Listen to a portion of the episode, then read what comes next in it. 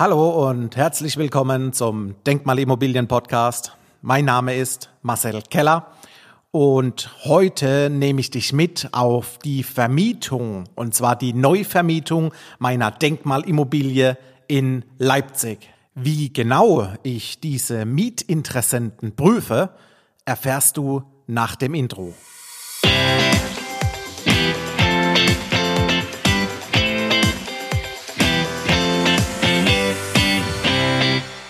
Heute geht es darum, wie finde ich einen sicheren, solventen und einfach bonitätsguten Mieter.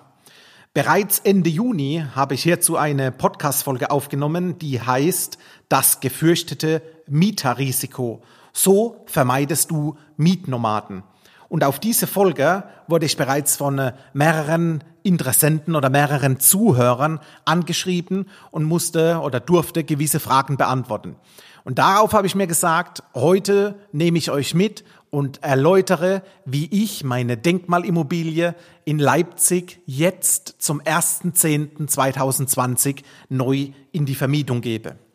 Punkt eins: Es ist die dritte Vermietung seit dem Kauf in 2015.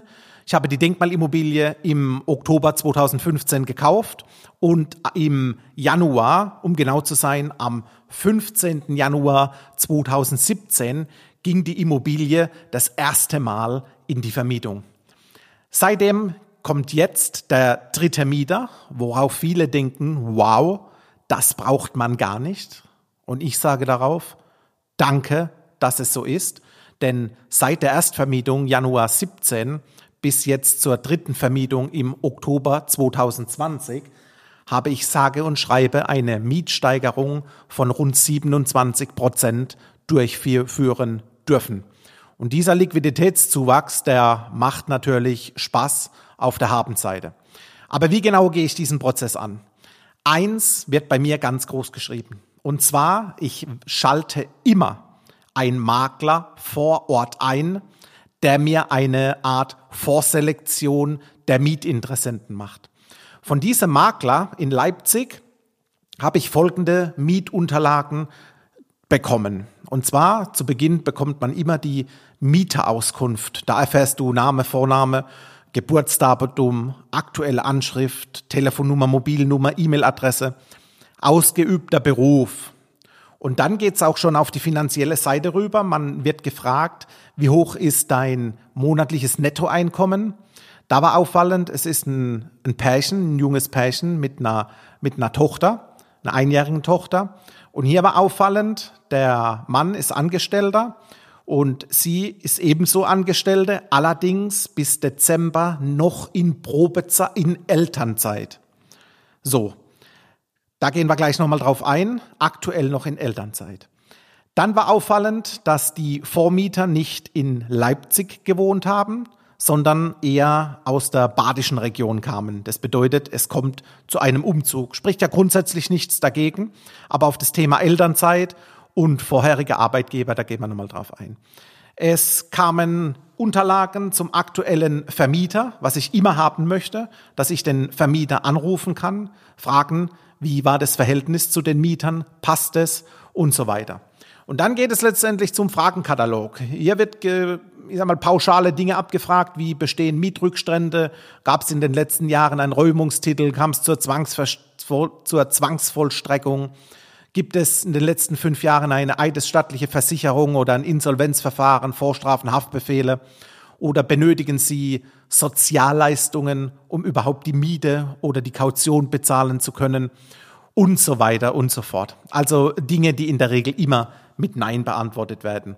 Und diese Aussagen werden dann das erste Mal final unterschrieben und man, ich sag mal, stellt sich als Interessenten dar. Darüber hinaus hat das junge Pärchen noch die Personalausweise Vorder- und Rückseite geliefert, soweit auch normal und immer wünschenswert eine Vorvermieterbescheinigung zur Vorlage beim Wohnungsgeber. Auf dieser Vorvermieterbescheinigung steht drauf, wer ist der Vorvermieter mit Anfrage, mit Anschrift und vor allem mit Telefonnummer. Sonst wird es schwierig, dass man miteinander spricht. Und auf dieser Bescheinigung bestätigt der Vorvermieter auch, dass keine Mietschulden offen sind, dass das Mietverhältnis beispielsweise fristgerecht vom Mieter durchgeführt wurde wegen eines Umzugs und dass das Mietverhältnis einfach störungsfrei ablief.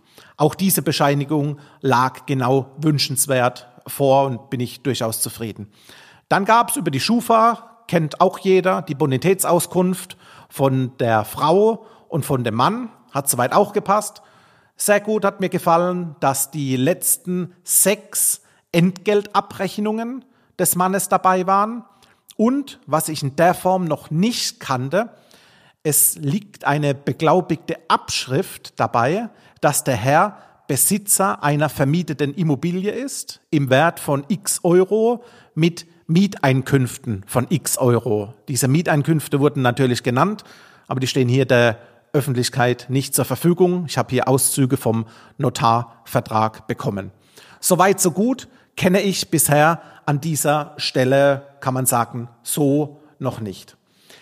Letztendlich hat das Ganze aber bisher mit einem stringenten Mietprüfprozess überhaupt nichts zu tun. Es lagen klassische Unterlagen vor, aber das war's auch. Ich habe dann zurückgeschrieben per E-Mail, Hallo an den Makler in Leipzig. Danke für die Selektion der Mietinteressenten meiner Wohnung in Leipzig. Folgende Dinge sind mir bei dem jungen Pärchen aufgefallen. Die Gehaltsabrechnungen der Dame fehlen. Ich habe gesagt, die Dame verdient Geld, ist in Mutterschutz. Dann habe ich weitergeschrieben, trotz dass diese in Mutterschutz ist, soll sie bitte die vergangenen Gehaltsabrechnungen liefern. Dann die Fragen von mir. Wie lange bleibt sie in Mutterschutz? Gibt es eine Arbeitgeberabsprache schriftlich, dass sie wieder kommen darf und zu welchen Konditionen, Arbeitszeit und Gehalt? Mein Kommentar an der Stelle, wohl kaum oder, da beide künftig nicht mehr im badischen leben, sondern nach Leipzig ziehen werden. Dann kommt noch dazu, der Herr, der im badischen sein Angestelltenverhältnis hatte und mir auch die letzten sechs Monate Gehaltsabrechnung vorgelegt hatte, bringt nichts, weil der neue Arbeitsvertrag von dem Herrn fehlt. Es wurde nur vermerkt, dass er rund 3700 Euro netto bekommt. Mein Kommentar, Arbeitsvertrag brauchen wir definitiv, weil ein Arbeitsvertrag ist notwendig, um zumindest mal ein Gehalt zu garantieren. Und die Garantie ist auch so lang nur wasserdicht, wie die Chancen da sind, dass die Probezeit in der Regel von sechs Monaten überstanden wird. Ausnahmen gibt es eventuell bei Beamten, Lehrern und so weiter. Weiteres Kommentar von mir. Was ist mit dem Griffbürgel-Zertifikat wie beim letzten Mieter in der Vermietung? Die Einschätzung von Griffbürgel zum Zahlungsausfallrisiko stufe ich für mich als sehr wichtig ein. Ich habe auch dann einen Anhang noch dran gehängt vom vorherigen Mieter, weil ich habe wieder den gleichen Makler beauftragt und habe als finales Kommentar dazu geschrieben, besorgen Sie diese offenen Unterlagen. Wie ist es mit der Mindestmietzeit, mit der Laufzeit mindestens der Vermietung? Zwölf Monate stand im Angebot drin. Mein Wunsch ist es, dass wir 24 Monate in die Mindestmietlaufzeit gehen. Dann final mein Kommentar, werden diese Dinge lückenlos nachgereicht und weisen alles in grün auf und es passt, dann sieht es positiv aus, dass wir das junge Ehepaar mit Kind als künftigen Mietern ab 1.10.2020 nehmen. Das war die Mail an den Makler. Ich kann insoweit berichten, die Unterlagen wurden nicht geliefert, wie ich es wollte. Summa summarum, zum 1.10 gehen andere Mieter in meine Denkmalimmobilien, meine Wohnung in Leipzig. Es ist eine Dreiraumwohnung, 76 Quadratmeter. Ich bin seit der Erstvermietung Januar 17 von keinem Mieter bisher angerufen worden. Von keinem Mieter wurde ich per E-Mail kontaktiert. Warum? Weil ich die Wohnung, mein Sondereigentum, professionell verwalten und managen lasse. Ich muss keine Mietverträge unterschreiben. Es ist alles an die Hausverwaltung ausgelagert. Das bedeutet, meine Denkmalimmobilie ist ein reines Investment, relativ emotionslos, stark rational getrieben. Ich habe eine sehr gute Liquiditätsentwicklung über die letzten Jahre in Höhe von rund 27 Prozent. Das ist ein starkes Ergebnis, das kann man an der Stelle sagen. Und was gebe ich heute euch mit? Wenn ihr nicht vor der Haustür investiert, und ich hoffe doch, dass ihr die Augen und auch Ohren deutschlandweit für interessante Immobilien offen habt, dann nutzt ein professioneller Makler vor Ort. Dieser bekommt ein bis zwei Netto-Kaltmieten von euch. Das ist ein normales Budget, ein normales Salär, was man für den Aufwand einfach bereit ist zu geben. Aber jegliche Begehungen, jegliche Immobilien-Scout 24 Schalte, kostet auch 100 Euro, jegliche Aufwände wird für euch übernommen. Und das ist das A und O. Wir wollen professionell investieren und wir wollen das Ganze professionell verwalten und managen lassen. Deswegen Makler vor Ort kontaktieren, eine professionelle Hausverwaltung draufsetzen und eine Denkmal-Qualitätsimmobilie in einer guten Lage kaufen. Dann habt ihr, ich sag mal so, nahe 100 Prozent richtig gemacht. Der letzte Step zu den 100 Prozent ist es, dass wir beide in Kontakt kommen, sei es über ein Telefonat, sei es über einen Videocall. Wir können uns gerne auf ein Kennenlernen Cappuccino treffen. Doch der erste Step ist wie immer notwendig. Deswegen, du findest mich auf LinkedIn unter meinem Namen Marcel Keller. Ich habe eine Homepage, eine Webseite, die nennt sich www.marcelkeller.com.